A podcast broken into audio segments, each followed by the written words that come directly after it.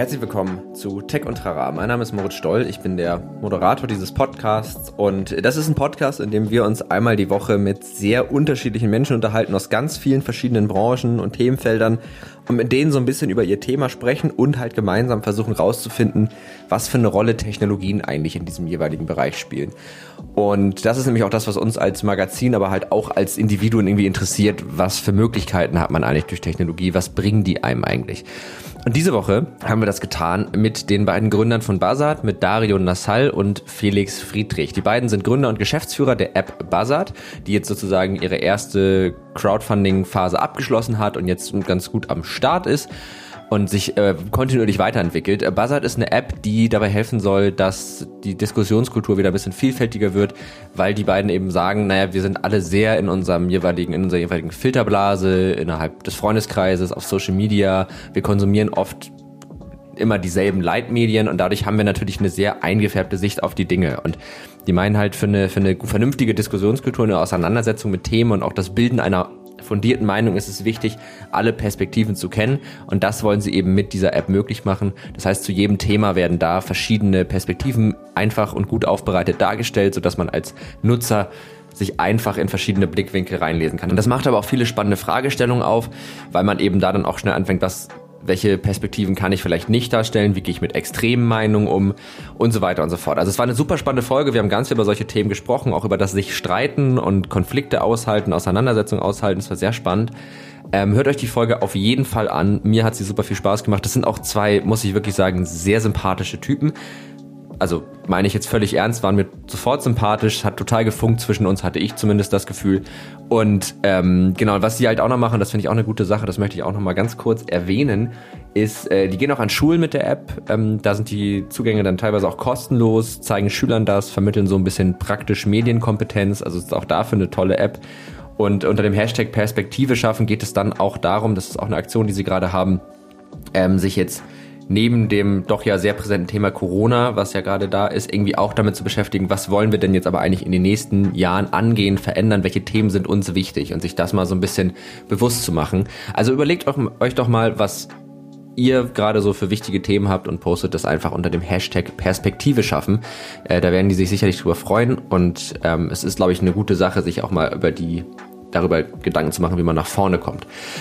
Bevor ich euch jetzt in die Folge entlasse, mache ich nochmal ganz kurz ein bisschen Werbung. Und zwar solltet ihr nochmal auf netzpiloten.de vorbeischauen. Ihr habt es ja in den letzten Folgen schon gehört. Wir haben immer noch die Netzpiloten Creative Tech Season. Es geht also immer noch darum, kreativ zu sein, sich tolle Sachen auszudenken und dabei die Möglichkeiten zu nutzen, die man zu Hause hat, nämlich seinen Computer, sein Smartphone, sein Tablet, was auch immer, ähm, das heißt, ihr findet da ganz viele Artikel äh, zu verschiedenen Themen, kreativen Themen. Das, äh, eine Sache, die mich zum Beispiel auch sehr angesprochen hat von meiner Kollegin Leonie, äh, 2- und 3D-Animation, welche Software kann ich dafür eigentlich benutzen, wie funktioniert das so ein bisschen. Ähm, aber auch äh, ein Artikel von meinem Kollegen Stefan, der sehr gerne City Skyline spielt. Ihr erinnert euch vielleicht an die Folge mit Maria Lorenz Bokelberg, die spielt das auch sehr gerne. Da hat er einfach mal für diejenigen, die jetzt so ein bisschen Städte bauen wollen, also die besten City Skylines Mods aufgezählt. Also ihr findet da ganz, ganz viel, was euch, glaube ich, durch die kalte, dunkle Jahreszeit und den Lockdown, den wir jetzt ja nun ab dem 16. haben, bringen sollten. Hoffen wir zumindest. Und äh, das Ganze findet in Kooperation mit Gigabyte statt. Gigabyte ist ein Hardwarehersteller aus Taiwan und was mir sehr gut gefällt bei Gigabyte ist die Aero Notebook Reihe. Ich hatte das Aero 17 HDR im Test. Den Test verlinke ich euch natürlich auch in den Show Notes. Und das ist ein so geniales Notebook, weil es eben dieses, wenn man kreativ arbeitet, braucht man ein MacBook Pro Ding aufbricht. Es ist ein Notebook, das sich wirklich an Creator, an Kreative richtet und zu denen würde ich mich jetzt einfach mal dazu zählen.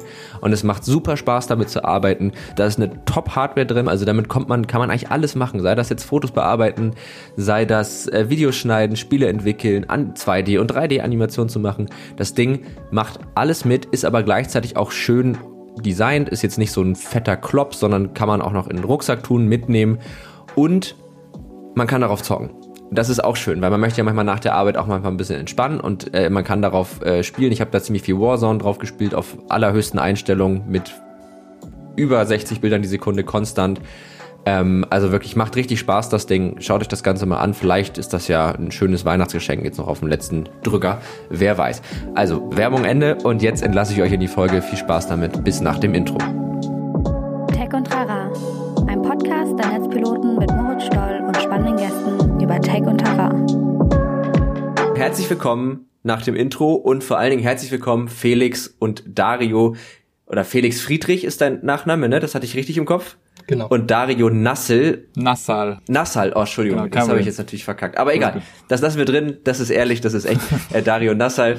Genau, die beiden Gründer von Buzzard. Wir haben uns heute sozusagen verabredet, wir machen heute einen Podcast, wo es um eure App oder auch um die Idee dahinter geht, aber auch so ein bisschen um das, das Thema, was da so ein bisschen drunter liegt, würde ich sagen. Bevor ich jetzt eure App vorstelle, also ich kann ja sagen, es ist eine App, wo es im Grunde, also korrigiert mich, wenn es falsch ist, aber wo es darum geht, dass ihr ähm, verhindern wollt, dass man sich, wenn man sich informiert über Themen, nur auf so die Stimme von einem so ein Leitmedium verlässt, sondern dass man halt verschiedene Perspektiven mit einbezieht, dass es so eine Meinungsdiversität gibt und dass sich die die ähm, LeserInnen dann sozusagen ihr eigenes Bild aus ganz, ganz vielen Quellen zusammenbasteln können. Das habt ihr sozusagen technisch irgendwie möglich gemacht und auch äh, redaktionell macht ihr das irgendwie möglich. Habe ich das richtig beschrieben? Absolut, ja. Da bin ich schon mal zu, zufrieden. Das ist nämlich immer der kritischste Moment in dem Podcast, wenn man anderen Leuten erzählt, was sie machen. Weil wenn man es dann verkackt, die wissen, dass man das verkackt hat. Ähm, Aber das ist ja sehr schön. Genau. Bevor wir jetzt so richtig ins Gespräch einsteigen, würde ich euch, weil das gebührt ja so ein bisschen die Höflichkeit, gerne erstmal fragen, wie geht's euch eigentlich? Das haben wir tatsächlich im Vorgespräch auch noch gar nicht so besprochen. Geht's euch gut? Absolut. Also mir geht es auf jeden Fall sehr gut. Wir haben hier äh, miteinander zu kämpfen, weil wir quasi, das ist vielleicht ganz lustig zu erzählen, in zwei verschiedenen Telefonzellen sitzen nebeneinander im gleichen Gebäude und ähm, unterhalten uns gerade mit dir. Nee, ansonsten geht's sehr gut. Wir ähm, sind in einer sehr spannenden Phase. Wir haben gerade eine große Kampagne gestartet äh, zu dem Thema Hashtag Perspektive schaffen in Zeiten der gesellschaftlichen Spaltung, in Zeiten von Corona-Teil-Lockdowns. Und ähm, wir versuchen gerade mehr und mehr Menschen zu erreichen, um letztlich die Leute wieder an einen Tisch zu kriegen. Und ja, mich freut's, dass wir heute darüber auch sprechen können. Und natürlich auch unsere News-App, sowie vielleicht auch später noch ein bisschen über unser Projekt, wo wir an Schulen gehen und versuchen dort Medienkompetenz-Coachings zu machen. Ja. Ja, auf jeden Fall. Das heißt, für uns ist gerade eine Zeit, in der einfach sehr, sehr viel passiert, in sehr kurzer Zeit. Da geht's mir eigentlich auch mal sehr gut. Also es sind immer Zeiten, in denen man irgendwie auch irgendwie sehr im Moment ist. Deswegen, ja, also ich finde eigentlich auch, dass es, wenn man fragt, wie geht's uns persönlich, mir geht's auf jeden Fall gerade ziemlich gut, aber es ist auch anstrengend. Ja. Da bist du, also glaube ich, einer der wenigen, die das jetzt so dieses Jahr sagen, so, nee, also privat läuft. so, äh, aber, aber also fr- freut mich, ich kann das auch nachvollziehen, wenn man viele Dinge hat, an denen man gerne arbeitet und die einem irgendwie Spaß machen und für die man irgendwie auch brennt. Und wenn man, also wenn man der Gründer von einer Sache ist, ist das ja in der Regel auch der Fall, dass man irgendwie für die Idee ein Stück weit brennt.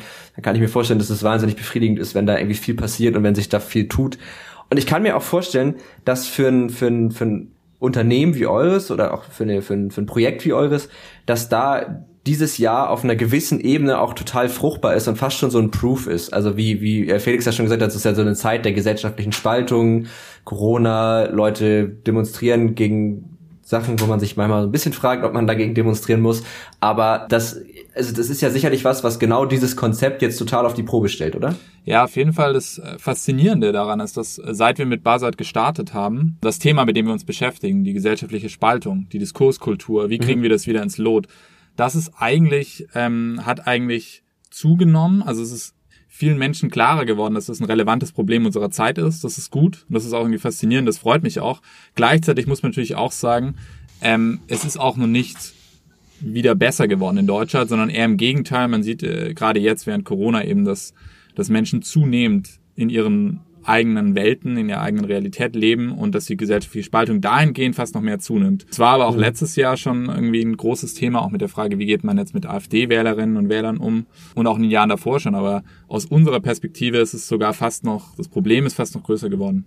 Okay. Merkt ihr denn auch, dass das jetzt sozusagen dadurch, dass das Problem und auch vielleicht dadurch das Problembewusstsein irgendwie größer wird, merkt ihr das irgendwie auch in Form von Registrierung, also dass sozusagen auch mehr nach Lösung gesucht wird? Das auf jeden Fall auch, auch wenn ich nicht sagen würde, dass jetzt derzeit tausende neue Mitglieder generiert werden äh, in Zeiten der Krise. Also wir merken schon auch, dass die Leute tatsächlich auch Sorgen haben. Also einige unserer Mitglieder haben uns geschrieben, jetzt wo die erste Verlängerung anstatt nach dem Crowdfunding, dass sie teilweise ihren Job verloren haben und deswegen ihr, ihr Abo bei uns nicht verlängern können. Das heißt also, ich denke, es ist ähm, irgendwie an der Stelle wie, wie mit, mit einer Medaille, die zwei Seiten hat. Einerseits wird mehr und mehr Menschen klar, dass es wichtig ist, in diesen Zeiten äh, auf akkurate Informationen Wert zu legen und dafür auch zu bezahlen. Das heißt auch neue journalistische Projekte wie das unsere äh, zu unterstützen und da einfach mitzuwirken. Und andererseits mhm. ist auch eine große Unsicherheit da. Äh, und ich glaube, das wird teilweise auch unterschätzt und wir merken das durchaus auch, wenn wir mit, mit unseren Mitgliedern sprechen. Ja. Bevor wir jetzt schon so sehr in den Ist-Zustand äh, eintauchen, würde mich nochmal, äh, oder auch wahrscheinlich auch die HörerInnen interessieren, so wie das Ganze so losgegangen ist. Weil ihr habt ja gemeinsam studiert, wenn ich das richtig äh, in Erinnerung habe, ihr beide Politikwissenschaften studiert und hattet da auch so die Idee für, für, für Buzzard. Ja, also wir haben, Oder genau, wir haben beide Politik studiert, wir haben oft über politische Themen geredet und haben nebenher auch in Redaktionen mhm. schon gearbeitet. Also in Form von Praktika am Anfang, mhm. Lokalredaktionen, freie Mitarbeit. Genau, also ich war, ich war nebenher bei verschiedenen Zeitungen, bei der Stuttgarter Zeitung dann und später bei der Süddeutschen und äh, Felix hat auch viele Praktika gemacht am Fernsehen, war nebenher bei Mannheimer Morgen und wir haben uns halt einerseits viel über Journalismus und andererseits viel über Politik unterhalten und ein Thema, was bei uns irgendwie damals viel diskutiert wurde, es ist schon eine Weile her, war eben die Schuldenkrise in, ähm, in Europa, in, in Griechenland mhm. vor allem. Und wie mhm. die Diskussionen und die Debatten darüber abliefen. Und uns hat es damals wahnsinnig gestört, dass es doch irgendwie sehr viele Vorurteile gab und irgendwie so Pauschalverurteilungen, eine faule Griechen und so weiter, ohne dass man tatsächlich versucht hat, sich mit den Motiven von diesen Menschen auseinanderzusetzen. Und das ist mhm. natürlich irgendwie so bei ganz vielen politischen Themen, dass man das Gefühl hat, die Fronten sind irgendwie verhärtet und viele Leute bleiben irgendwie in ihrem Lager und haben eigentlich auch nicht so wirklich ein Interesse daran, sich mit den anderen Argumenten zu beschäftigen.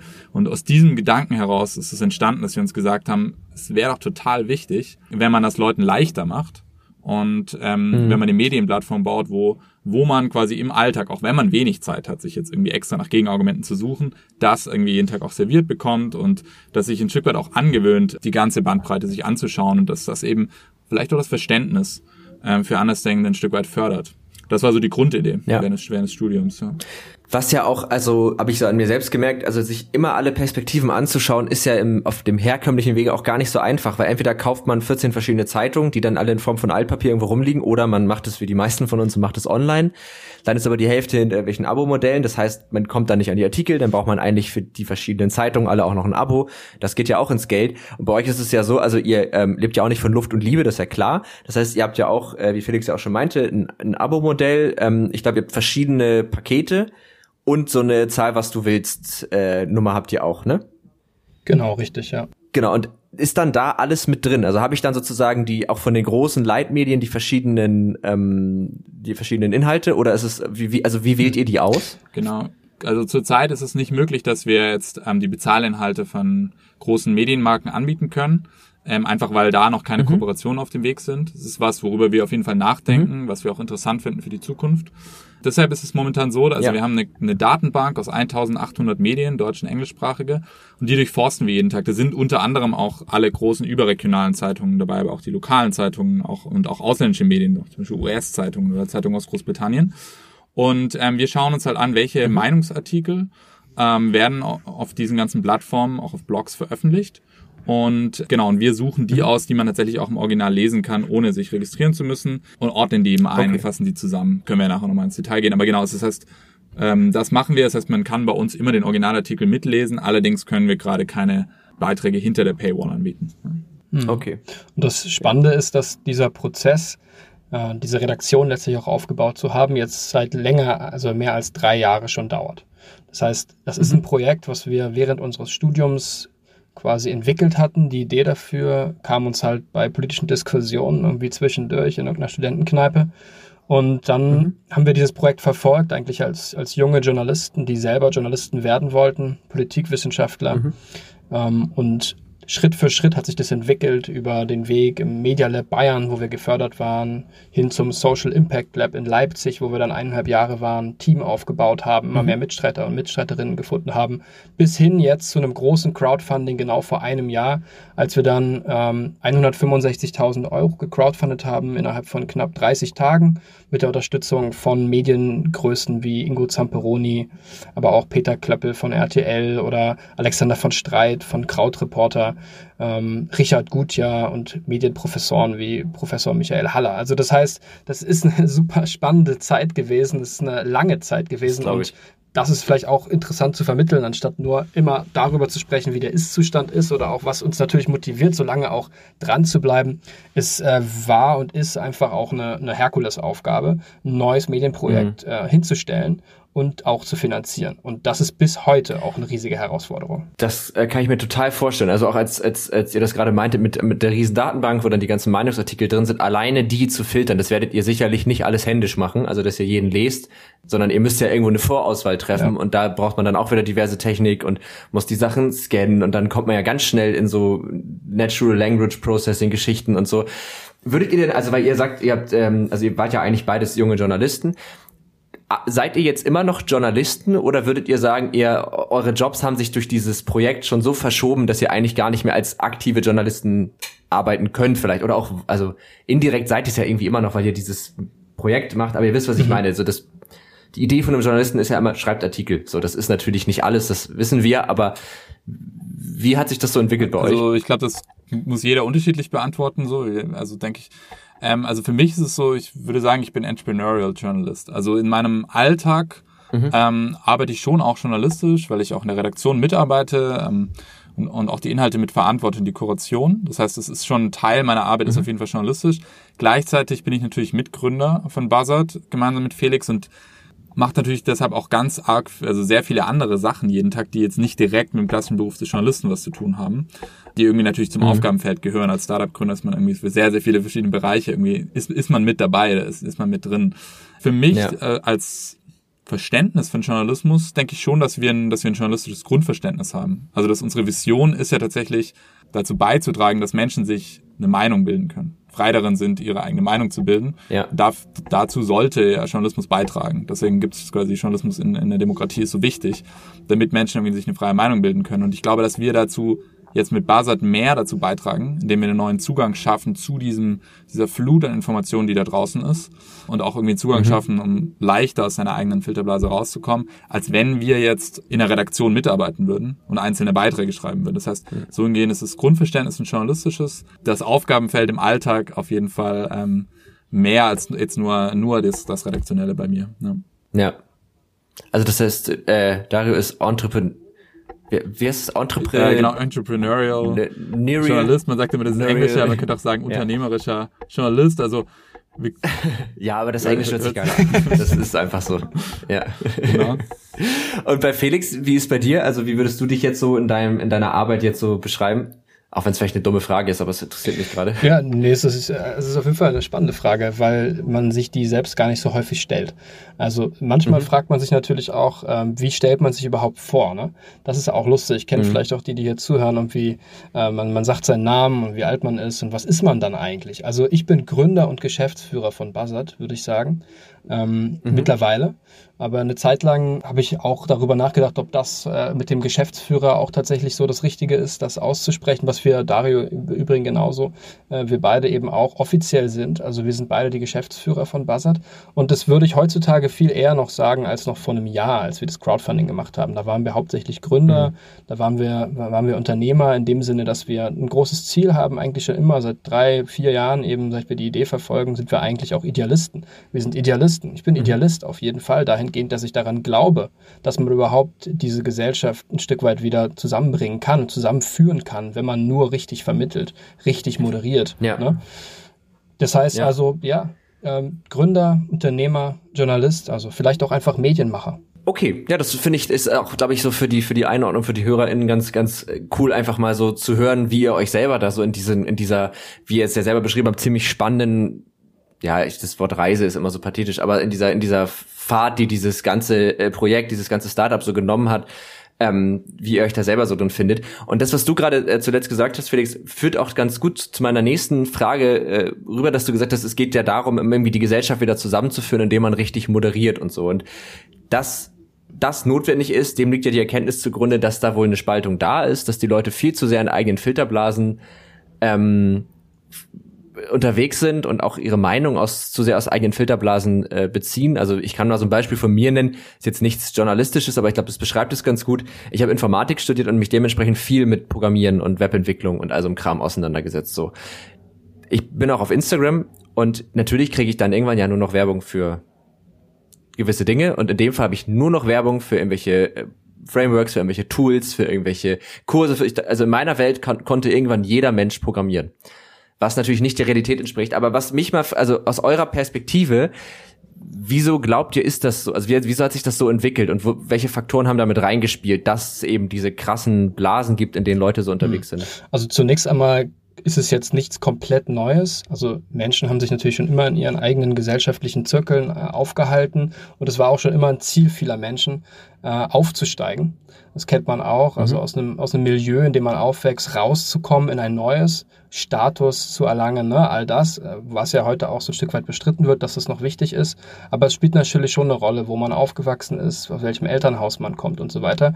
Und das hat auch schon vor 50 mhm. Jahren und vielleicht sogar vor, vor 150 Jahren noch eine viel größere Rolle gespielt, wo man für immer in seinen Blasen verharrt ist und eigentlich diese Aufstiegschancen nicht gegeben waren. Das heißt, ich glaube, also erstmal gibt es Aufstiegschancen, es gibt auch eine gewisse Gerechtigkeit, was Chancen betrifft. Also man kann tatsächlich auch in unserer Gesellschaft von der einen Blase in die andere kommen. Und ich glaube auch, man kann auch unabhängig von dem, was die Eltern denken, sich politisch orientieren äh, durch Bildung in der Schule. Das heißt, wir sind ein freies Land, das ist erstmal gut. Gleichzeitig gibt es jetzt, ich, spreche mal für die meisten, die auch diesen Podcast hören, halt ähm, das Internet, gibt es soziale Medien und wir alle informieren uns jetzt anders als sicherlich auch unsere Eltern, die, so erzählt mir mein mhm. Vater manchmal, äh, damals noch erstaunt war, dass es plötzlich irgendwie einen Farbfernseher äh, gab oder so. Ne? Und also das ist ja, ja. Eine, eine, ganz andere Vorstellung, die dem irgendwie zugrunde liegt. Und ja. darüber, denke ich, muss man sprechen, wie in den letzten 10, 15 Jahren über Facebook, Instagram, Twitter, etliche so 4chan-Netzwerke etc. eben auch darüber abgekapselte Denkräume ermöglicht werden, wo Leute sich komplett isolieren können und, und das ist der Unterschied, plötzlich nicht mehr nur noch in kleinen Gruppen miteinander sprechen, sondern Millionen Menschen erreichen können. Als Individuum mit, mit einer Meinung, die vielleicht anders als es ist als die der breiten Masse und trotzdem gehört werden. Und innerhalb dieser Zirkel wiederum Anerkennung bekommen, Likes bekommen und sich sozusagen mhm. abgeschottet fühlen, abgeschottet werden, auch von anderen Schichten der Gesellschaft, die nur noch mit dem Dislike reagieren oder mit Ignoranz und Ausgrenzung. Und diese Mechanismen sozusagen sind eigentlich die, die Keimzelle wie, dessen, was wir gerade erleben.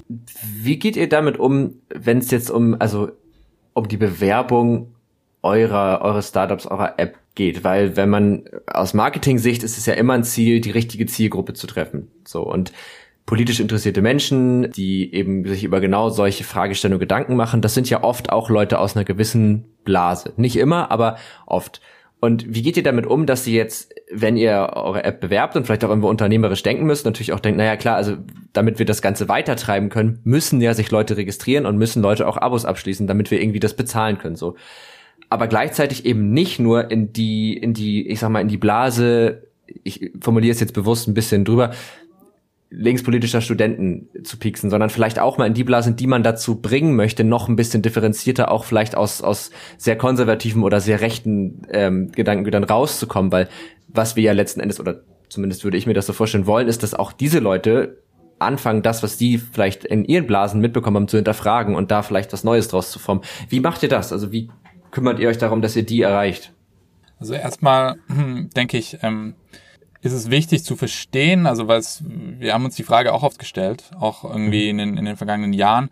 Aber ich glaube, erstmal ist es wichtig zu verstehen, dass es wann immer man Veränderungen will, ist es gut, bei sich selbst irgendwie auch anzufangen. Das heißt also, ich glaube, mhm. auch wenn wir jetzt sagen, wir sind irgendwie medieninteressiert und informieren oder meinen uns vielleicht schon differenziert zu informieren, stecken wir alle natürlich auch öfter in der Filterblase oder in, in einem Denkmuster, als uns das bewusst ist. Das heißt also, selbst wenn wir als Menschen, die uns vielleicht irgendwie als mhm. besonders irgendwie liberal oder offen sehen, sollten, wenn wir irgendwie unseren Denkraum erweitern und öfter auch mal die Motive von Andersdenken verstehen, ist es ja schon ein Schritt, dahin gehen, dass die Fronten sich ein bisschen aufbrechen können, dass es ein bisschen ähm, konstruktiver zugeht. Das ist so das Erste. Und natürlich ähm, erreichen wir erstmal Leute, die das prinzipiell spannend finden, die diesen Gedanken spannend finden. Gleichzeitig hat man trotzdem gesehen, dass jetzt unter den Unterstützern, wenn man jetzt so dieses klassische Rechts-Links-Schema drauf werfen will, was heutzutage natürlich nicht mehr ganz passt, ja, das ähm, stimmt durchaus aber Leute von, von beiden Lagern äh, mit dabei sind. Also wir haben in Umfragen gefragt, okay, wie ordnet ihr euch selber ein? Ähm, und mhm. es sind mhm. durchaus auch einige Leute, die sagen, sie sind zum Beispiel jetzt rechts der Mitte. Es sind mhm. Leute, die sagen, sie sind Mitte und es sind Leute, die sagen links der Mitte. Also das ist schon mal ganz gut, auf jeden Fall. Nichtsdestotrotz ist mhm. das natürlich, die Leute, die das jetzt unterstützen, egal wie sie sich politisch verordnen, sind natürlich relativ interessiert in irgendeiner Form und ein Stück weit auch wahrscheinlich vom Grundgedanken her verstehen sie diesen liberalen Grundgedanken zu sagen, gut, okay, man, man muss irgendwie anderen Meinungen auch in irgendeiner Form zuhören. Und ja. aus dem Grund ähm, haben wir jetzt auch das Schulprojekt gestartet, dass wir sagen, wir wollen das nicht nur Lesern und Leserinnen nahebringen, die irgendwie jetzt dafür zahlen und das unterstützen, sondern vielleicht auch damit eben Schüler und Schülerinnen erreichen, bei denen zu Hause jetzt kein Zeit- oder Spiegelabo rumliegt. Ja. Ähm, und die vielleicht sonst noch viel stärker in ihrer eigenen Instagram-Welt sind zum Beispiel. Ähm, ja. Und ähm, genau, das, deshalb ist es für uns, also jetzt gerade um diesen den Disku Diskursveränderung wirklich mehr anzukurbeln, einfach ein sehr, sehr wichtiger Punkt, an dem wir jetzt gerade sind, dass es jetzt auch mit an Schulen startet, weil ich glaube, dadurch wird der Impact einfach deutlich größer. Das kann ich mir auch gut vorstellen. Also man, ich finde, man merkt aber auch, also ich meine, ich bin jetzt gar nicht so weit weg, also ich bin 24, das heißt, ich bin auch noch eher zu den, gehöre auch noch zu den Jüngeren, aber so die, die jetzt in Schulen sind, so 16, 17-Jährige, man merkt ja schon, dass da auch wieder das Interesse deutlich höher ist, als das jetzt noch in meiner Generation in Anführungszeichen ist. Also wir waren eigentlich alles ziemliche Hänger und haben uns für nicht so viele Sachen interessiert. Und, äh, und das ist jetzt, ich finde, das ist bei denen doch deutlich anders. Also merkt ihr, dass das auch irgendwie auf fruchtbaren Boden stößt so? Voll, also ich kann da vielleicht mal aus eigener Erfahrung sprechen. Ähm, Gerne. Maika, Dario und ich, wir waren äh, jetzt gerade in den ersten Workshops. Wir haben jetzt in Baden-Württemberg und Bayern die ersten Workshops gestartet und in insgesamt fünf Bundesländern ist die Buzzard-App jetzt eben auch kostenfrei für alle Schülerinnen und LehrerInnen ähm, kostenfrei. Das ist halt, mhm. glaube ich, super wichtig zu sagen. Und wir waren jetzt vor Ort und haben halt mitbekommen, was mich persönlich auch total glücklich macht, weil wir halt auch echt mega viel immer vom PC sitzen ne? und irgendwie kuratieren mhm. und Zeitungen lesen und, und, irgendwie hier tausende Artikel lesen jeden Tag, äh, jede Woche. Das ist halt anstrengend und du hast teilweise recht wenig Kontakt mit, mit anderen Menschen und, und mit deinen Nutzern sowieso nicht. Also jetzt nicht irgendwie, dass man wie, wie Theaterschauspieler auf der Bühne steht und da gibt's Applaus und man sieht, hey, es hat denen gefallen oder dir werden Bananen gegen den Kopf geschmissen, so, ne? Und ja. als wir jetzt eben in den Schulklassen waren, war es toll zu erleben, dass die jungen Leute, 16, 17, 18, du sagtest es bereits, tatsächlich interessiert sind. Und teilweise mhm. schneller verstehen, was wir machen, als wir glauben, es erklären zu können. Das ist halt auch ah, irgendwie geil. nice. Ne? Das heißt, äh, ja. die Leute verstehen einfach, die Kids verstehen halt vielleicht viel besser als, als wir oder so, mal glauben natürlich, äh, viel besser als wir. Was bedeutet es eigentlich, so eine Art Netflix von News zu haben? Oder so ein Spotify von News? So eine Plattform, alle Perspektiven, verschiedene Medien, kurz, kompakt zusammengefasst, 30 Sekunden Summaries, ähm, Hintergrund zum, zum Autor, zum Medium, original verlinkt das ist halt einfach, das passt irgendwie in dieses Weltbild, dass man eine App hat, dass man da irgendwie sich breit informiert, dass das schnell geht und dass das auch vertrauenswürdig ist, aber einem auch selber die Möglichkeit lässt, selbst zu bestimmen. Ja, das ist halt irgendwie ja. gutes Zeichen, hätte nicht so sein müssen. Hätte auch sein müssen, dass die einem dann das Handy das stimmt, gegen den ja. Kopf schmeißen, anstatt die Banane. Ja, vielleicht kann man, kann man auch sagen, dass sich so, je jünger Menschen werden, auch so diese, diese Haltung ändert von, wenn was gut ist, muss es auch gleichzeitig anstrengend sein. Also ich glaube, dass mir wurde das auch noch so ein bisschen so beigebracht, wenn du irgendwas wirklich hinterfragst, dich damit wirklich beschäftigst, dann ist das, dann leidest du dabei, weil das muss man, um Dinge irgendwie aufzufassen. Und ich glaube, so die Generation, die ja irgendwie auch ganz andere Apps nutzt, teilweise, also TikTok zum Beispiel so ein Beispiel, ne, wo ja auch da werden ja Inhalte kürzer, leicht zugänglich, aber das sind, wenn man sich damit beschäftigt, auch nicht nur schlechte Inhalte so. Und dass da, glaube ich, das, das Grundverständnis irgendwie viel größer ist. Vielleicht nochmal ganz kurz so zum Aufbau der App, dass wir das einmal nochmal äh, gerade ziehen. Also du hast es ja gerade im Grunde schon gesagt. Ähm, ihr habt, glaube ich, drei Kategorien. Ihr habt einmal so den Tag zusammengefasst, das sind so die Themen, die tagesrelevant ist. Dann habt ihr, oh, wie heißt denn jetzt nochmal die, die Reiter in der Mitte? Debatte. Debatten, danke. Das sind alles Themen, die gerade irgendwie besonders kontrovers sind, worüber diskutiert wird und ihr habt noch die Möglichkeit zu entdecken über, über Themensuche. Ja. Und das ist ja immer so aufgebaut, man hat dann das Thema so, dann wird auch angezeigt, so und so viele Perspektiven haben wir dazu und dann kann man sich eben die unterschiedlichen Perspektiven dazu durchlesen, angucken und das Ganze, wie du sagst, ist dann zusammengefasst und es gibt noch so ein paar Hintergrundinformationen, weil das ist ja auch das, was viele nicht wissen, dass es immer ganz gut ist, wenn eine Website ein Impressum hat, ähm, wo, wo ein Name steht, der nicht Luke Skywalker ist. Das ist immer hilfreich und ja. macht die äh, Quelle ein bisschen vertrauenswürdiger. Ja, du, du fasst, du fasst es schon super gut selbst zusammen. Du kannst direkt bei uns anfangen, Moritz. Brauchen, brauchen, Können wir nach dem Podcast drüber reden. brauchen wir gar nicht mehr erklären. Nee, du sagst es. Genau, Eigentlich- genau so ist es. Drei Themen jeden Tag, also Ja. zwei Themen, zwei aktuelle Nachrichten, wozu wir die verschiedenen Perspektiven zusammenfassen. Ne? Also gibt es meistens lobende Stimmen, kritische Stimmen, es gibt Analysen, es gibt Perspektiven, wo man nah dran kommt. Also was passiert vor Ort. Meistens noch ein Ausblick oder ein Perspektivwechsel oder eine Lösungsperspektive, was man so noch nie gesehen hat, wo man nochmal wirklich ganz anderen Blick bekommt auf dieses Thema. Und das Ziel ist schon immer pro Thema auch Orientierung zu bieten, Überblick zu bekommen. Deswegen ja auch der Name übrigens Buzzard, also wie der Bussard, der, der Vogel, die Vogelperspektive. Das war damals ein bisschen die Idee dahinter. Und ähm, Ja. genau, und dann dazu noch zusätzlich eine große Debatte, Kontroverse, die die Leute umtreibt. Ähm, wie zum Beispiel jetzt gerade ganz aktuell hier die Frage, ob Meuthen, der AfD-Chef, noch eine Zukunft hat in der AfD. War ein sehr knappes Ergebnis jetzt auf dem AfD-Parteitag gewesen. Und die Hardliner hätten fast äh, die, die Mehrheit geholt. Und darüber debattieren wir dann zum Beispiel auch und zeigen kontroverse Perspektiven von links bis rechts. Okay. Ja. Ähm, Dario, du wolltest, glaube ich, gerade auch noch was sagen. Ja, ich kann daran eigentlich nur noch mal anknüpfen. Also die Idee dahinter ist, wir haben davor viele Prototypen gebaut, auch mit also mit Newslettern und auch irgendwie eine erste Plattform gehabt und viel mit unseren Usern gesprochen. Und uns ist halt auch klar geworden, dass man will nicht nur vielleicht ähm, einen breiten Überblick, man will aber auch irgendwie ein begrenztes Produkt haben. Also das haben uns viele auch gespiegelt. Gerade in dieser Informationsflut im Internet, dass man eine Ausgabe hat, das war für uns halt auch wichtig, deswegen drei Themen, ähm, die man, wo man in 20 Minuten gut durchkommt und das Gefühl hat, vielleicht wie bei einem Podcast, ja, jetzt bin ich ganz gut informiert über die drei großen Themen und habe mich auch breit informiert und bin aus, trotzdem aus meiner Filterblase rausgekommen. Ähm, das heißt, für uns ist es, deswegen kommen wir einmal am Tag zum Feierabend mit diesen drei neuen Themen raus. Das Ja. ist dann quasi ein bisschen wie so eine moderne Zeitung. Nur du hast eine Zeitung mit vielen verschiedenen Zeitungen in einer und Blogs in einer quasi. Das ist so ein bisschen der Grundgedanke hinter diesem, in diesem Format. Erinnert ja auch fast, also jetzt nicht wirklich, aber fast auch ein bisschen an das, was die Tagesschau ja im Grunde auch macht. Ne? Also einmal am Abend, dann, also auch wenn es mehr über den Tag ist, aber diese Abendtagesschau ist ja immer noch mal eine besondere. So, die gucke ich mir an und danach bin ich eigentlich über alles so weitestgehend informiert, was gerade passiert. Da fehlt natürlich dieser Perspektiven, äh, diese Perspektivensache noch total. Aber das ist ja im Grunde so auch, was die Begrenztheit angeht. Was ich mich gerade gefragt habe, also weil bei diesem Thema Meinungsdiversität geht es ja viel darum, sich auch in andere Denkmuster reinzudenken, andere Argumente gelten zu lassen, überhaupt erstmal wahrzunehmen und vielleicht von dem, was man selber glaubt, was richtig ist, auch mal ein bisschen wegzutreten. Und da geht's ja dann auch viel um dieses, um dieses Thema Ambiguitätstoleranz. Das ist das schlauste Wort, was ich kenne, deswegen musste ich es einmal sagen.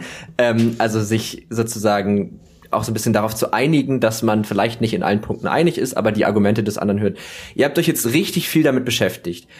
Hat das bei euch auch vielleicht so im privaten Umgang, weil das sind ja auch Themen, da kann man ja auch wieder bei sich anfangen, ne, wenn man sich mit jemandem streitet, wenn es Meinungsverschiedenheiten gibt, in Beziehungen, in Freundschaften, was auch immer, habt ihr gemerkt, dass das auch eure Sicht generell auf das Thema Streit und Argumentation und Diskussion irgendwie verändert hat? Von meiner Seite auf jeden Fall. Dario, wie sieht's bei dir aus? Wir können ja auch mal darüber sprechen, was wir so für richtig halten oder nicht und ob sich unsere persönlichen Auffassungen teilweise auch geändert haben.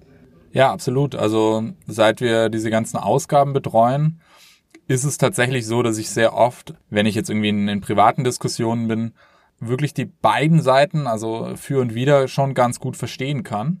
Interessanterweise, bei mir ist es jetzt persönlich so, dass ich deshalb nicht mehr so stark eine Position vertrete. Es könnte jetzt auch anders sein, dass man sagt, man, man stärkt dadurch seine eigene Position mehr. Also, aber es ist eher so, dass ich bei vielen Punkten ähm, offener bin für die andere Seite. Also ich denke mir dann so, ja, nee, okay, aber man kann schon verstehen, warum andere Leute das so und so sehen. Ne? Selbst in Fällen, wo ich jetzt davor gesagt hätte, kann ich irgendwie, fällt mir irgendwie schwer, das zu verstehen. Ne? Also selbst wenn es sowas ist wie, warum wählen jetzt Leute wirklich Trump oder so, da wird man jetzt oft vielleicht denken, ähm, haben viele Leute in Deutschland kein Verständnis für, aber zum Beispiel da haben mir Buzzer-Debatten schon durchaus auch gezeigt, ähm, dass es zum Teil ganz nachvollziehbare Gründe sind, Argumente sind und auch nicht alles dumm ist, was diese Seite sagt. Also das jetzt im Politischen auf jeden Fall. Und im Privaten ist es, denke ich, so, dass Felix und ich irgendwie auch schon immer sehr interessiert daran waren, Leuten zuzuhören, auch wenn wir nicht, nicht zustimmen. Das irgendwie eint uns auch so ein bisschen beide. Ähm, könnte auch sagen, dass wir beide vielleicht ein bisschen so harmoniebedürftig sind, dahingehend, dass wir bei Diskussionen schon immer irgendwie auch so beide auch so ein bisschen dieses Moderierende immer irgendwie mit reingebracht haben. Es war auch in unserem Freundeskreis im Studium ja. ähm, fast schon ein, äh, so ein Witz, weil wir halt beide immer dann so nachgefragt haben, versucht haben, irgendwie diese zwei Seiten irgendwie zusammenzubringen. Es scheint irgendwas zu sein, was tief in uns drin ist, was wir irgendwie beide auch ein Stück weit haben. Das hat sich jetzt durch Buzzard nicht geändert, aber ich glaube, Buzzard ist eher ein Ausdruck dieser Grundhaltung.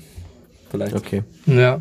Ja. Aber Harmonie vielleicht auch nicht in dem absolut idealistischen Wortsinne, sondern in dem Interesse an Lösungen. Das heißt mhm. also, es soll jetzt nicht sein, dass wir alle am Weihnachtstisch am Abend zusammensitzen und nicht mehr diskutieren und die Politik ausklammern, sondern es geht darum, mhm. dass wir verstehen, wir sind irgendwie alle Menschen, wir sitzen an einem Tisch, wir diskutieren miteinander und wir versuchen aber zu weiterzukommen. Also ich meine, das ist ja. ja auch so der Punkt, der häufig vergessen wird. Also du sagtest, du bist 24, ich bin 29, Dario auch. Also wir sind äh, jung und wir haben jetzt dieses Projekt mhm. gestartet und ich werde jetzt, davon gehe ich mal aus, hoffentlich noch 50 Jahre in dieser Gesellschaft leben. 50 Jahre. Das ist eine verdammt lange Zeit ich stelle mir das so vor, wie ähm, bei meinem Onkel, wo wir uns äh, seit 15 Jahren, seitdem wir über Politik diskutieren, immer wieder fetzen. Aber 15 Jahre lang mhm. sitzen wir auch immer wieder an diesem Tisch. Und jetzt überlege ich mir, mhm. noch 50 Jahre werde ich mit anderen Leuten dieser Gesellschaft an einem Tisch sitzen. Da denke ich, ist es schon wichtig, dass wir auch grundsätzlich an Harmonie interessiert sind und das als Wert auch tatsächlich nach außen tragen. Ist ja nicht selbstverständlich. Ja. Es gibt auch da Scharfmacher draußen, die sagen, die finden es gut, wenn wir nicht alle einer Meinung sind. Das ist ja auch richtig. Nicht einer Meinung Meinung sein, heißt ja auch nicht grundsätzlich ein Interesse an Harmonie zu haben. Aber ein grundsätzliches Interesse daran, dass wir als Menschen miteinander innerhalb dieser Gesellschaft, die Frage der Grenze der Gesellschaft ist auch wichtig, zusammenarbeiten, ist halt etwas, wofür wir mit Buzzard eintreten.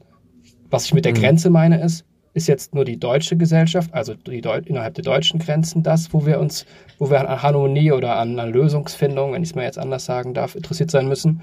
Oder sollten wir auch, sollten wir an Europa denken? Oder gibt es gar keine nationalen Grenzen? Ne? Da bin ich halt irgendwie mhm. relativ ähm, utopistisch eingestellt an der Stelle. Das heißt, ich, ich denke darüber nach, braucht es überhaupt Grenzen in, den, in den nächsten 20, 30, 50 Jahren? Wie können wir diese überwinden? Äh, unter welchen Voraussetzungen? Ja. Wie kann das gelingen? Also das sind alles ja. Fragen. Und ich glaube, um die nächsten 50 Jahre gemeinsam bestreiten zu können, ist es halt notwendig, dem anderen zuzuhören. Es ist halt notwendig, äh, jetzt keinen Vollidioten zuzuhören, das stimmt, das ist richtig, oder irgendwelchen Extremisten, die jeglichen Drang verloren haben, sich noch miteinander auseinanderzusetzen auf Basis von Fakten. Aber ich denke schon, man muss auch aushalten können, wenn jemand sagt, ich äh, esse aber gerne mein, mein Steak und den direkt irgendwie auszugrenzen, weil er nicht in den veganen Freundeskreis passt, ist auch nicht der richtige Weg. Da muss man halt gucken, wie geht's voran. Ja. Ja, glaube ich auch. Also ich glaube, das ist auch was, wenn man das jetzt so noch nicht ganz greifen kann, was man einfach auch echt für sich selbst ausprobieren kann. Einfach weil man, also ich musste das zum Beispiel selber total lernen in Diskussionen, die man ja manchmal auch führt, also auch jetzt so auch politische Diskussionen ähm, oder gesellschaftliche Diskussionen im, im privaten äh, Kreis, nicht auf Krampf meine Meinung durchzudrücken, weil ich sage, ich will aber jetzt diese Diskussion am Ende gewinnen. Das kennen wir alle, das ist ja auch irgendwo ein Stück weit, also ich habe das noch so aus der Schule und so war das auch immer ein bisschen ja der Reiz so, ich zeige euch jetzt mal, wie klug ich bin. Mhm. Ich argumentiere euch jetzt hier alle weg. Und dass das aber oft, also das bringt einem ja nur gar nichts äh, als Gruppe, weil man eben, wie du schon sagst, man muss ja miteinander das aushalten können. Man muss ja auch ähm, das irgendwo aushalten können, dass wenn es unterschiedliche Meinungen gibt, die, die Meinungen sind ja da oder die Bedürfnisse oder was auch immer, die muss man ja letzten Endes dann irgendwo vereinen und unter einen äh, Tisch bekommen, dass am Ende sich irgendwo alle wohlfühlen können. Und das andere, was ich gerade sagen wollte, wo ich kurz, ach genau, und man nimmt sich ja auch insofern selber was, dass es ja oftmals eine bereichernde Wirkung haben kann, das, was andere sagen, nicht als ein Gegenargument zu verstehen, sondern eventuell auch als ein Teil der ja, Lösung. Ja, genau, richtig. Weil oft, ja, man kommt dadurch ja häufig auf, auf Dinge, auf die man vielleicht sonst nicht gekommen wäre. Und Meinungen anderer sind ja auch immer eine wunderbare Möglichkeit, sich seine eigene Meinung zu formen. Also, weil wenn ich, wenn, wenn ihr jetzt irgendwas sagt und ich denke, nee, das sehe ich anders, dann habe ich aber in dem Moment ja meine Meinung auch wieder hinterfragt und ich kann eure Meinung ja einfach als was begreifen, was mir halt begegnet, was ich annehmen kann oder auch nicht. Aber sie halt sofort abzutun, ist, glaube ich, irgendwo, ist, ist glaube ich, irgendwo auch ein Fehler. Und deswegen finde ich halt eure App, also mega guten Ansatz, weil es halt so, es macht halt diesen Prozess, andere Meinungen ähm, an sich ranzulassen, so leicht. Weil jetzt, jetzt begreife ich, glaube gerade noch mal ein Stück mehr, was euer, eure, euer Ziel ist, dass selbst wenn man die Bereitschaft irgendwo hat, das zu tun, man begegnet dem ja so schlecht. Und vor allen Dingen jetzt gerade, wo man ja auch nicht viele Menschen treffen darf, begegnet man dem Ganzen ja noch schlechter. Also ich komme eigentlich wenig mit Leuten in Gespräch, bis auf in diesem Podcast hier tatsächlich, mit Leuten, die ich gar nicht kenne, wo ich nicht genau weiß, was die für Hintergründe haben. Und dann ist natürlich sowas, so eine App cool, weil da einfach dann Meinungen auf mich einprasseln und ich kann dann gucken, wie positioniere ich mich dann da drin. Total. Ja. Und ähm, was mir auch auffällt, jetzt einfach selber ähm, in der Perspektive, dass ich lange schon Buzzard irgendwie begleite und natürlich die Inhalte auch mitmache, aber es ist tatsächlich so, dass äh, ich oft das Gefühl habe, dann auch besser argumentieren zu können. Nicht nur, weil ich sozusagen offener werde für andere Argumente, sondern weil ich die verschiedenen Standpunkte halt auch kenne. Ne? Und dadurch sozusagen in einem Gespräch mhm. einfach mehr Argumente von beiden Seiten kenne und das dann besser moderieren kann und auch besser irgendwie darüber reden kann. Also es macht schon irgendwie auch ähm, fitter für Gespräche oder Diskussionen. Auf jeden Fall. Ja. ja. Ja, auch ein Punkt, den ich gerade auch noch im Kopf hatte, war, ähm, dass wenn ich, wenn jemand mir, also wenn jemand ein Argument hat, wo ich sage, okay, das ist offensichtlich, also wenn ich jetzt mit so einem Vollrassisten zum Beispiel mich äh, unterhalte, dann wird es vermutlich nicht passieren, dass ich denke, ja, er hat vielleicht recht. Mhm. Das so, da, da bin ich ziemlich überzeugt von. Aber erstmal lerne ich ja auch wieder was darüber, wie solche rassistischen Denkmuster entstehen. Und in dem Moment, wo ich mir klar mache, okay, das ist ein Mensch, der hat ja rein biologisch ziemlich ähnliche Voraussetzungen wie ich. Wie ist denn das passiert, dass der da hingekommen ist? So, wenn ich das verstehe, kann ich ja diese Mechanismen auch wieder viel besser verstehen. Aber dafür, glaube ich, hilft es sich auch über diese Seite irgendwo zu informieren. Ja, das ist vielleicht auch ja. ganz spannend, also weil wir da natürlich auch sehr viel drüber nachdenken. Also genau, was du angesprochen hast. Ne? Also wo ist die Grenze mhm. von Meinungsvielfalt? Also dürfte man jetzt zum Beispiel eine rassistische Argumentation in so einer Buzzard-App darstellen? Wir haben darüber mhm. nachgedacht. Wir hatten sogar einen kleinen Shitstorm, weil wir in unserer Prototypphase diese Grenze ein bisschen zu sehr ausgetestet haben und irgendwie zwei, dreimal tatsächlich auch irgendwie Stimmen dabei hatten, die auf jeden Fall vom, von, von den meisten Menschen irgendwie als höchst problematisch wahrgenommen werden. Also de facto eine Stimme, die zum Beispiel Marine Le, Marine Le Pen in Frankreich verteidigt hat, auf einem äh, mhm. rechtspopulistisch oder man könnte fast sagen rechtsextremistischen Blog, politically incorrect.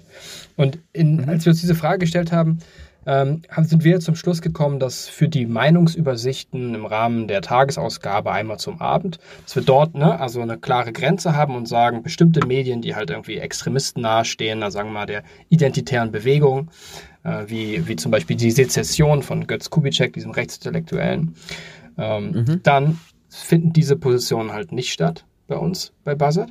Aber, und das ist was, was ich auch gerne vielleicht ja hier mal auch gemeinsam diskutieren würde, ähm, weil wir nämlich noch im mhm. Empfindungsprozess sind, Stichwort, wir sind auf einer Reise, weil ich persönlich auch noch nicht genau weiß, wie wir das eigentlich schaffen, dass wir trotzdem dieses, diese Motive was du auch gerade beschrieben hast, oder die Biografien besser verstehen können von Menschen, die Verschwörungstheorien anhängen, die jetzt zum Beispiel auf Corona-Demos gehen. Oder Menschen, die mhm. eben zu Rechtsextremisten werden und einfach irgendwie Ausländer hassen und ausgrenzen. Äh, oder mhm. aber auch irgendwelche Leute, die, die komplett blindlings ähm, aus jeglichen internationalen Vereinbarungen austreten wollen und wie die EU zerschlagen wollen und zurück zur deutschen Mark gehen wollen und und und. Also da, daran da arbeiten wir auch gerade an einem neuen Format, haben es aber noch nicht äh, fertig. Ich würde mal interessieren, was du, Moritz, darüber denkst.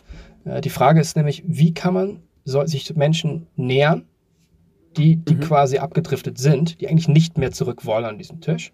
Und wie können wir uns denen nähern, dass wir sie tatsächlich zurückkriegen an den Tisch, dass wir sie ernst nehmen, aber auch nicht deren Argumentation als gleichwertig ähm, betrachten wie die von, von, sagen wir mal, seriösen äh, seriösen äh, Menschen, die eben auf Basis der demokratischen Grundordnung argumentieren.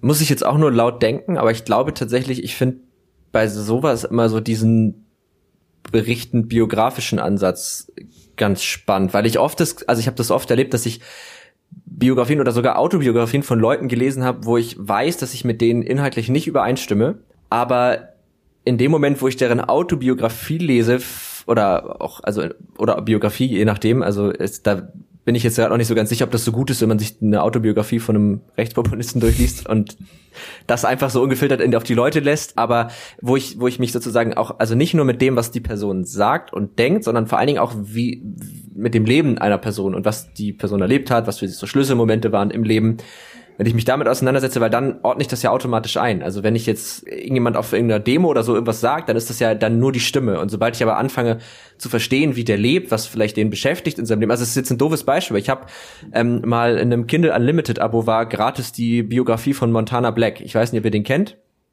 Ist jetzt auch kein Intellektueller ähm, und hat auch durchaus widersprüchliche Dinge gesagt so. Und ich habe mir diese Biografie aber trotzdem durchgelesen und habe danach irgendwie gedacht, okay, aber ich verstehe dass der, so wie er jetzt lebt, das für sich beste Leben irgendwie hingekriegt hat. Obwohl ich mit vielen Dingen, also ich bin jetzt kein Fan von Spielsucht, ich finde auch nicht, dass man das zeigen sollte, generell rassistische Äußerungen, aber ich verstehe den Wandel, den der gemacht hat und ich verstehe die Gedanken, die der sich gemacht hat.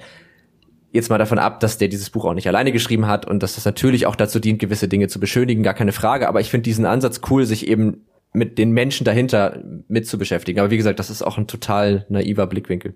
Ja, man, manchmal ist es, ist es nicht so dumm, naiv an was ranzugehen, glaube ich, wenn man dann halt so die, die eigenen Fallstricke, die man selber so hat, aber auch bei anderen Menschen irgendwie entdeckt, worüber sind die eigentlich gestolpert in ihrem Leben, um dann zu erkennen, ja. hey, diese Stolpersteine, was sind das eigentlich, die sich genau anzuschauen und daran dann zu arbeiten. Ne? Ich glaube, wenn man das rausfindet ja. und daran sich auch orientiert, wenn man Politik macht, ich glaube, dann kann man bessere Politik gestalten. Und ich glaube, das ist was, was äh, woran wir jetzt gerade arbeiten. Wie findet man die Stolpersteine? Stolpersteine ist eigentlich auch ein schönes, äh, schönes Format. Klingt eigentlich ganz gut. Äh, gut, mhm. dass wir das jetzt gerade. Das wäre auch ein guter Podcast. Gut, dass wir auf diesen Titel hier gemeinsam gekommen sind. ähm, ja. nee, aber das ist, das ist was, womit wir uns auch beschäftigen, was uns umtreibt, weil deine Eingangsfrage ja oder irgendwann in der Mitte unseres Gesprächs ähm, doch auch uns immer noch umtreibt. Wie schaffen wir es denn jetzt wirklich auch Menschen zu erreichen, die, die in ihren eigenen Blasen so weit weg sind vom Mainstream oder von dem, was wir als, als die Mitte betrachten? Genau, da suchen wir nach Lösungen und sind auch interessiert daran, mit unseren unserer Community, mit unseren Mitgliedern oder eben auch wie mit dir, Gesprächspartnern, in Austausch zu treten und gemeinsam auch da nach Lösungen zu suchen. Genau. Ja. Aber auf jeden Fall muss man sagen, das Format einfach nur, wie du auch schon gesagt hast, einfach nur die Statements oder Meinungen, wenn es in so eine extremistische ähm, Ecke geht, abzubilden, ist nicht die Lösung. Ne? Das ist uns irgendwie auch klar geworden. Also damit alleine fördert man dieses Verständnis nicht. Dadurch kriegt man so extreme Stimmen auch nicht mehr zurück an den Tisch. Das funktioniert halt innerhalb von dem Spektrum wo es wirklich noch um Argumente geht und, und eben mhm. nicht irgendwie so um grobe, ähm, zum Beispiel jetzt Verschwörungstheorien oder einfach nur rassistische Claims. Aber da genau, also da sind wir eben am Suchen und das ist auf jeden Fall ganz spannend, was du auch gesagt hast, irgendwie ein journalistisches Format zu finden, was anders funktioniert, wo es darum geht, diese Motive zu beleuchten die Hintergründe zu beleuchten und aufzuarbeiten. Im Grunde ja. machen das ja manche Dokumentationen in, bei Einzelfällen auch zum Beispiel ähm, oder ja. lange Reportagen teilweise, äh, wenn sie gut gemacht sind. Aber da, also da dran mehr zu arbeiten, das ist auf jeden Fall, ja, auf jeden Fall sehr, sehr interessant. Ja, ich glaube, das ist eine spannende, spannende, spannende Sache. Und also ihr habt ja auch diese, diese Red Flags ja irgendwo auch äh, definiert. Und da, wenn ich das richtig verstanden habe, ging es ja auch viel um genau diese Frage eben, weil natürlich in dem Moment, wo ich eine, wo ich eine Meinung einfach verbreite, kontextlos, dann bin ich ja im Grunde die Plattform. Also das ist ja, das regt mich auch immer auf, wenn Leute auf Twitter mit so einem halbherzigen Gag dann irgendwie so einen Scheißartikel posten, wo genau sowas dann verbreitet wird, weil ich so denke, ihr macht genau das, was wir nicht machen sollten, nämlich diese Sachen einfach so in die Welt pusten und sagen, guck mal, was für Idioten, weil das lesen dann wieder Leute. Aber andererseits ist es dann eben auch nicht die Option, das so wegzuignorieren, weil dann brodelt das halt so schön vor sich hin. Also da irgendwie die, die, die Mischung zu finden und ja, ich meine, vielleicht ist das auch was, was so ein Medium wie Podcast gut kann, weil es eben Menschen halt wirklich zu Wort kommen lässt, so und nicht auch so ungefiltert. Also das finde ich immer das, das Schöne, dass es so, klar kann man sich Gedanken machen, aber wenn man so redet und wenn man in so einen Redefluss kommt, dann hat man nur so eine bedingte Kontrolle über das, was da aus einem rauskommt. Und ich glaube, das ist gar nicht so verkehrt. Vielleicht dazu auch nochmal, also ich denke, ein Gespräch entsteht ja auch meistens durch also entsteht ja dadurch, dass mehrere Menschen zusammenkommen. Und das ist vielleicht auch nochmal wichtig zu sagen, weil es geht nicht nur darum, dass man einen Starkabtausch an Argumenten hat und jeder bereitet sich vor und sagt, was er zu sagen hat und bringt sein Pro 1, Pro 2, Pro 3, sondern es geht darum, dass man so offen ist, dass man gemeinsam vielleicht an einen neuen Punkt kommt, gemeinsam vielleicht eine Gemeinsamkeit findet, die man davor nicht gefunden hat und auf dieser Basis eine Lösung aufbauen kann. Also, ja. ne, man sagt ja auch zum Beispiel Community, das Wort Community kommt eigentlich von Being in Communion, mhm. also dass man gemeinsam ist, sozusagen, und nicht sozusagen jeder in seiner, in seiner Ego-Position drin hängt. Und Buzzard als Plattform bietet das zumindest die Hoffnung, könnte eben ein Weg sein, dass man offener wird und dadurch öfter auch im echten Leben Gespräche führt, die dann offener verlaufen und dann, dann auf dieser Basis auch mehr Lösungen findet, vielleicht. Ja. Genau. Ja, ich kann mir gut vorstellen, dass das, dass das funktioniert, weil wie gesagt, wenn ich, wenn ich mich wieder mit dem auseinandersetze, was Leute denken, was für Haltung es da gibt, dann gehe ich ganz anders in so eine Situation rein und habe vielleicht auch einfach mehr Kontext aus deren Welt, um das für mich besser einzuordnen. Kommen wir mal zu den Kategorien dieses Podcasts. Dieser Podcast hat so zwei feste Kategorien, die jetzt auch so ein bisschen off-topic sind, aber das kann auch mal ganz schön sein, um einmal den Kopf so ein bisschen frei zu spülen. Da wir alles irgendwo so diese klassischen Medientypen sind, ähm, glaube ich, werden wir mit der ersten Kategorie auf jeden Fall was anfangen können. Und zwar ist das die Frage, was hast du zuletzt gegoogelt? Ähm, das ist einfach. Das bringt manchmal, ja, sehr gut. Dann äh, sag direkt, was hast du zuletzt gegoogelt? Stolpersteine. Äh, Ah, hast du eben gerade gerade eben gegoogelt? gegoogelt Ja. und stelle fest, nee, sage ich nicht. Die, Neu die, nächsten, die Leute, die das hören, sollen selber googeln. Ja, aber ich weiß, glaube ich, worauf du hinaus willst, ist vielleicht nicht so ein guter Formatname, ne? Äh, Wegen, weil das ja doch auch einen historischen Kontext hat, oder? Korrekt, ganz Ja. genau. Und äh, Ja. das, da gibt's natürlich auch schon das eine oder andere. Ja, richtig. Ja, aber gut, jetzt, jetzt habe ich, sorry, jetzt habe ich dir das auch voll. Du meinst, die Leute sollen selber googeln und dann habe ich es gesagt. Das habe ich nicht so richtig zu Ende gedacht.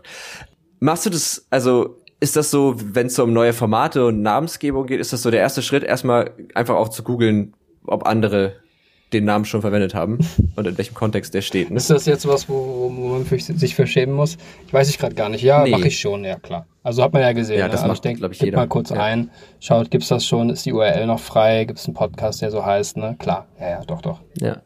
War, war Buzzard der erste, die erste Namensidee oder hattet ihr vorher noch andere Ideen? Ah, ja, nee, ne? Ähm, Wann mehr? Wann mehr Ideen? Ja, wir hatten quasi dann, äh, als wir im Studium die Idee schon hatten, ha- hatten wir einfach ganz viele Namen irgendwie gesammelt in so einem Brainstorming und auf äh, verschiedene Blätter geschrieben und äh, irgendwie auch versucht irgendwie Metaphern zu finden für das, was es ist. Die erste Idee war auch tatsächlich, dass es direkt als englische Plattform startet. Das ist immer noch unsere Vision, dass es eine englischsprachige, europaweite Plattform wird. Ähm, und jetzt äh, sind wir auf einem ganz guten Weg, denn dass es in ein paar Jahren auch klappen kann. Aber am Anfang waren wir also, wir starten direkt auf Englisch, dann haben wir festgestellt, okay, es ist schon gut irgendwie in einem in einer Medienlandschaft anzufangen, nämlich in der, die wir am besten kennen, deswegen Deutschland. Und wir hatten, ja, als wir die Namen gefunden haben, wir haben halt uns überlegt, was ist ein äh, was sind Metaphern für Überblick. Und der Buzzard ist dann The Buzzard ist halt hängen geblieben, weil ähm, das einer der schnellsten Vögel ist, der sehr, sehr gut über den Dingen schweben und fliegen kann, aber auch sehr schnell an verschiedene Orte im Sturzflug quasi herunterfliegen kann und sich im Detail anschauen kann, was ist los. Wir hatten ähm, aber auch jedes Mal immer geguckt, gibt's natürlich noch irgendwie die URL. Ne? Ja, ich habe ein anderes, anderer Name, den wir hatten, nur weil jetzt gerade lustig, ich habe schon lange nicht mehr drüber nachgedacht, war auch irgendwas mit Mosaik. ne?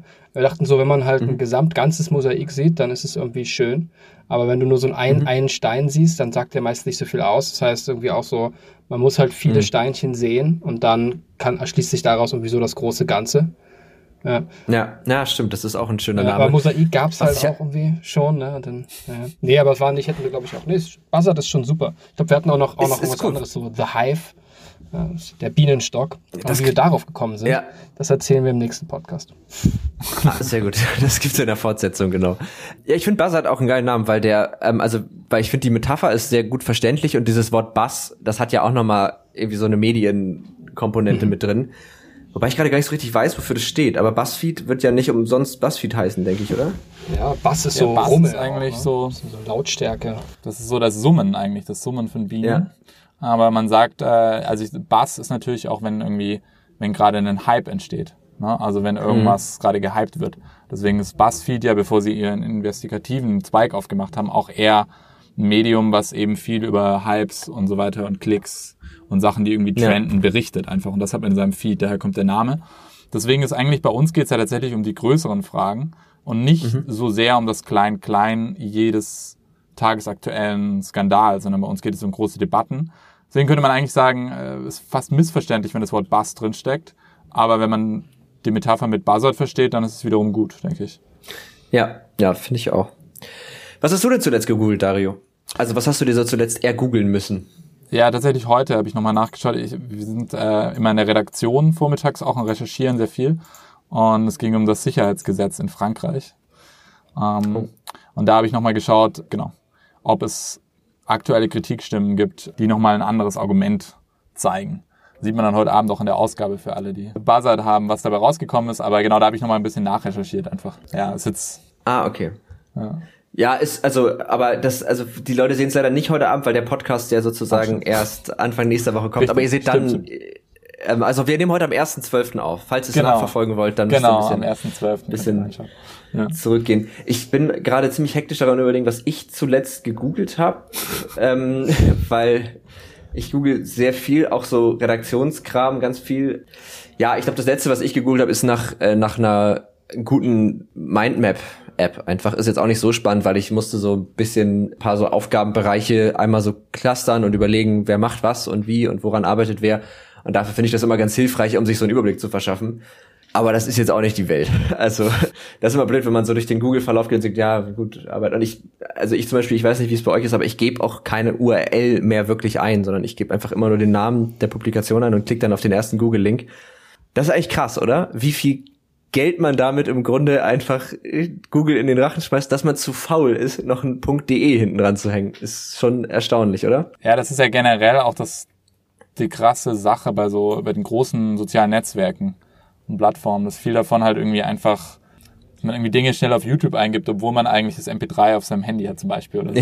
Ja, so solche ja. Sachen. Also es sind oft nur ein Klick mehr oder zwei Klicks mehr, ähm, die diesen Plattformen dann aber eine riesige Macht geben. Ne? Oder man hat seine ja. Startseite als Google und geht dann nicht auf Ecosia, wo man vielleicht denkt, es ist besser, wenn Bäume gepflanzt werden.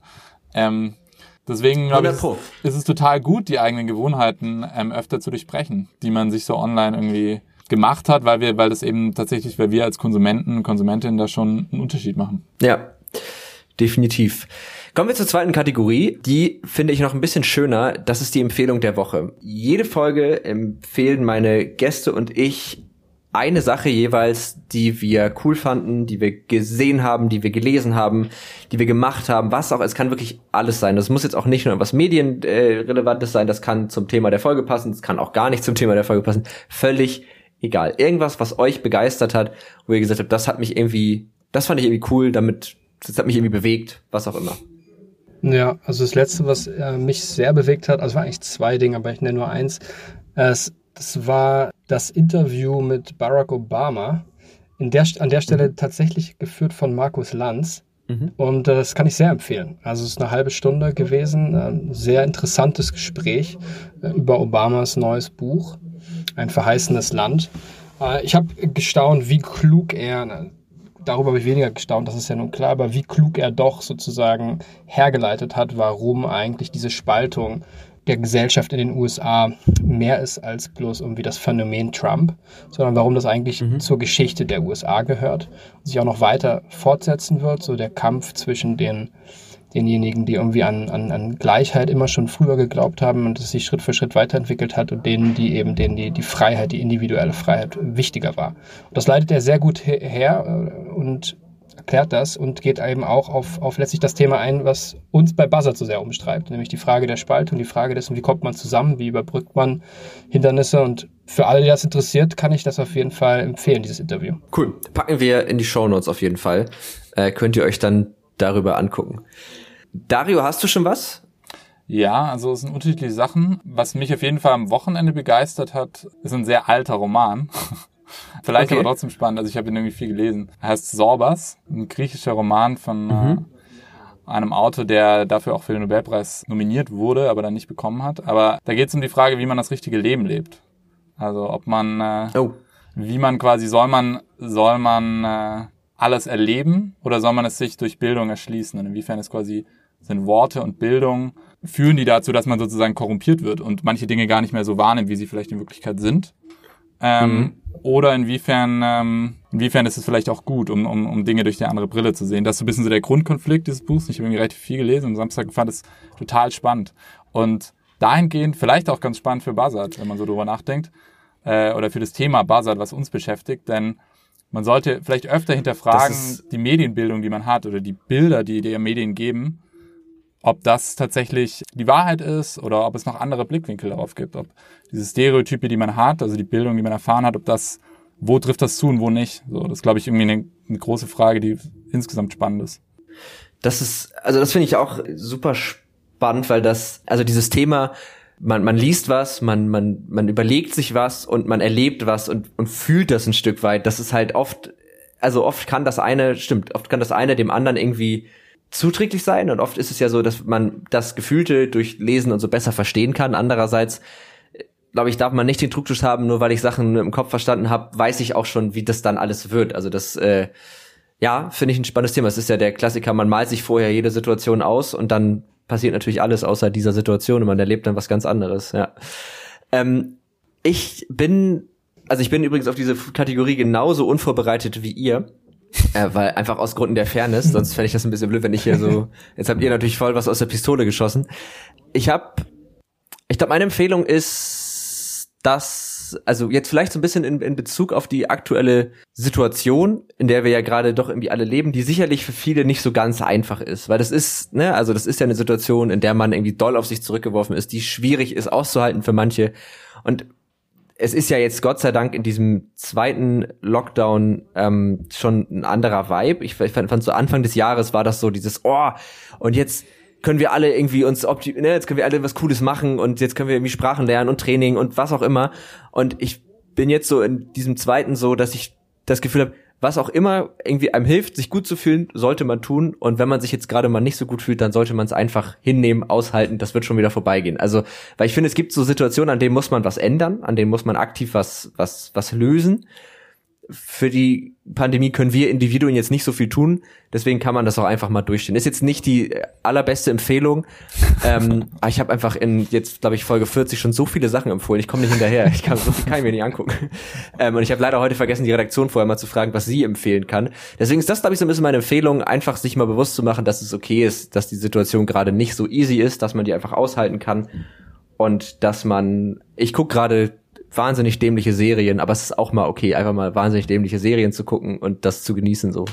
Ja, ist vielleicht auch, also wir leben ja auch in einer Zeit, in der dieser Optimierungsdrang doch irgendwie schon sehr stark ist bei vielen und viele das Gefühl haben, ähm, sie müssen irgendwie immer noch mehr leisten und jede Zeit optimal ausnutzen. Also ich kenne das auch ein bisschen von mir ja. oder vielleicht generell Leute, die irgendwie Gründer oder Gründerinnen sind, kennen das bestimmt auch, weil man dann noch, noch weniger Zeit hat und so. Ähm, deswegen ist es vielleicht eine ganz gute Empfehlung, sich mal zu denken, so es ist auch mal okay, mal nicht so viel zu machen oder es mal auszuhalten, wenn es mal nicht so spannend ist oder nicht so viel passiert, ja. Ja, ich glaube, man neigt so dazu, wenn es gerade nicht läuft, neigen, glaube ich, manche Leute dazu, sich so krampfhaft was zu suchen. Also so, okay, dann mache ich jetzt das. Und dann mache ich jetzt das. Und jetzt, dann, dann mache ich jetzt ganz viel Sport und so. Und ich finde aber diese, diese Routinen, die man sich dann, die machen ja das Leben auch so wahnsinnig eng. Also wenn du jetzt die ganze Zeit Sport machst, die ganze Zeit irgendwie dein Essen vorbereitest für die Woche, weil du deine Kalorien tracken, dann mag das sicherlich auch gut sein, wenn es um Gesundheitsthemen geht, gar keine Frage. Aber du, du erlebst ja irgendwo auch ein Stück weniger und du lässt halt weniger zu. Und manchmal habe ich das Gefühl, es ist bei manchen Leuten so eine bisschen so eine Hilfe, irgendwie durchzuhalten. Was ja auch okay, ach, ich verstricke mich hier völlig. Ich, was ich einfach nur sagen möchte, ist, ich glaube, es ist gut zu akzeptieren, dass es auch mal global gesehen anstrengende Phasen geben kann. Und ich glaube, das ist momentan für viele Menschen eine. Und ich würde mir wünschen, dass mehr Leute das auch einfach akzeptieren und sie sagen, okay, aber es wird auch immer wieder vorbei sein und dann, äh, ich muss mich jetzt hier nicht muss mir jetzt hier nicht den Arsch aufreißen. Voll. Und äh, da, dazu passend vielleicht zum Abschluss äh, gibt es halt von unserer Seite auch gerade eine, eine, Aktion, die läuft über den, unter dem Hashtag äh, Perspektive schaffen. Weil ich glaube, zu dem, was du ja. jetzt gesagt hast, kann, also kann ich nur beipflichten. Und denke, vielleicht sollte man sich nicht so sehr davon runterziehen lassen, was gerade um uns herum passiert mit Blick auf die Infektionszahlen, sondern einfach durchhalten. Es äh, kommt der Impfstoff mhm. bald. Aber stattdessen sich vielleicht, wenn man mal Zeit hat, mit den großen Zukunftsthemen beschäftigen. Äh, worüber sollten wir wirklich nachdenken? Äh, wie wollen wir miteinander leben in den nächsten zwei, fünf, 15 Jahren? Darüber nachdenken und deswegen haben wir die Aktion gestartet. Wir sind mit einigen Influencern an Bord. Moritz, wir würden uns freuen, wenn du auch mitmachst und vielleicht auch im Nachgang des Podcasts noch ein Statement rausschickst. Worüber sollte mhm. 2021 und den Folgejahren diskutiert werden? Welche großen Themen sind wichtig? Genau, also für alle, die das spannend finden, äh, könnt ihr gerne bei unserem Instagram-Kanal vorbeischauen und gerne euch auch beteiligen. Perspektive schaffen heißt das Hashtag und äh, ich glaube, das ist das Wichtigste in unserer Zeit. Perspektive. Ja. Finde ich, finde ich gut. Vor allen Dingen, dass da geht's ja auch, also übrigens äh, machen wir natürlich super gerne mit. Also Netzpiloten, wir haben ja euch eigentlich auch schon so seit der Crowdfunding-Kampagne äh, begleitet und waren von Anfang an Fan der Idee, deswegen auf jeden Fall. Cool.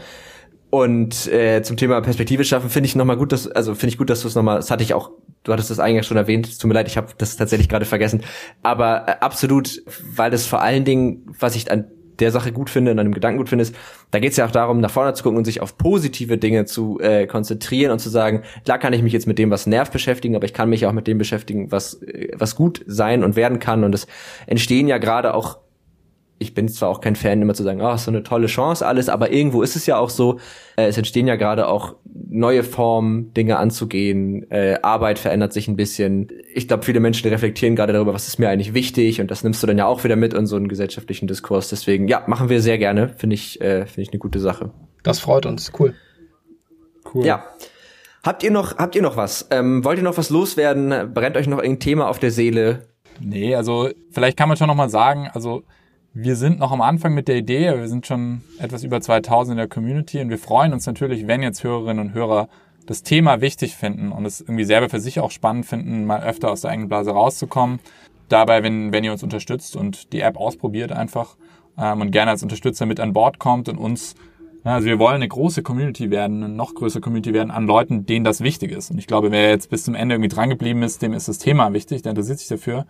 Ähm, also werde Teil unserer Community und unterstützt gerne unser Projekt mit, damit wir diese Arbeit machen können. Ja. Ja, verlinken wir auch alles in den Show Notes, eure Landingpage, eure Startseite, über die man sich registrieren kann. Ich meine, man kann das Ganze auch 14 Tage kostenlos testen. Ja, dann kostet es 5 also, Euro im Monat und für Studis ist es sogar noch weniger, 3,50 im Monat. Also geht auch eigentlich, geht noch vom Preis. Ist immer noch günstiger als TV Now und bei TV Now hilft dem Perspektivaufbau nicht ganz so sehr. also Love Island war auch unterhaltsam, aber sind wir mal ehrlich, gesellschaftlich hat es mich nicht so wirklich weitergebracht. Deswegen, ähm, ja. wie gesagt, äh, wir verlinken das Ganze, ihr könnt euch das angucken. Wenn ihr jetzt sagt, ihr seid irgendwie, habt ihr, also wir haben jetzt natürlich super viele bunte Themen äh, besprochen und äh, ich hoffe, das war jetzt nicht zu wirr, aber ich finde das eigentlich auch immer gut, wenn man in einem Gespräch auch springt und wenn das irgendwie eine Lebendigkeit hat. Ich finde, die hatten wir. Also mir jetzt super viel Spaß gemacht, das kann ich auf jeden Fall sagen. Ich hoffe, euch hat's auch Spaß gemacht. Ich bedanke mich ganz herzlich, dass ihr da wart. Das äh, hat mich sehr gefreut. Das war ein super Thema und äh, ich fand es super sympathisch. Wie gesagt, wenn ihr, ähm, also wenn ihr noch Fragen habt zu zu Buzzer, zu den Themen, die wir heute besprochen haben, an die beiden, dann schreibt uns die gerne einfach an techundtrara@netzpiloten.de und dann äh, leiten wir das Ganze weiter. Dann sorgen wir dafür, dass ihr eine Antwort bekommt. Ja, aber an euch erstmal vielen, vielen Dank, dass ihr da wart. Es hat wirklich Spaß gemacht. Danke dir, Moritz. Dankeschön. Hat echt Spaß gemacht, ja. Grüße an die ganzen Netzpiloten. Das ja, ja, die hören das ja, aber ich richte es dann auch nochmal äh, vor Ausstrahlung schon mal aus, auf jeden Fall. Genau, und äh, ansonsten bleibt mir nur zu sagen, ähm, wir hören uns ja sowieso jetzt nochmal im, im Nachgang auf jeden Fall an die HörerInnen. Wir hören uns äh, nächsten Montag wieder. Äh, bis dahin wünsche ich euch eine schöne Woche. Wenn ihr uns auf den gängigen Plattformen, Spotify, iTunes, Deezer, was auch immer, folgen wollt, dann freut uns das, weil uns das einfach äh, hilft, wenn ihr das tut. Lasst uns gerne eine Bewertung da. Ihr könnt uns alles, was euch zu diesen Themen, die wir hier besprochen haben, haben, einfällt, könnt ihr uns schreiben, Feedback, Kritik, alles Mögliche an techundtrara.netzpiloten.de oder über die sozialen Kanäle, also auf Facebook, Instagram und Twitter findet ihr uns einfach unter Netzpiloten. Auf Twitter könnt ihr uns separat auch nochmal unter Tech und Trara finden. Schreibt uns da und wir setzen uns mit euch auseinander. Das freut uns immer da, wenn man da auch mal was so zurückbekommt irgendwo. Genau. Und dann wünsche ich euch eine schöne Woche, also euch beiden, Felix und Dario und den HörerInnen auf jeden Fall auch. Bis dann. Tschüss. Tschüss. Ciao.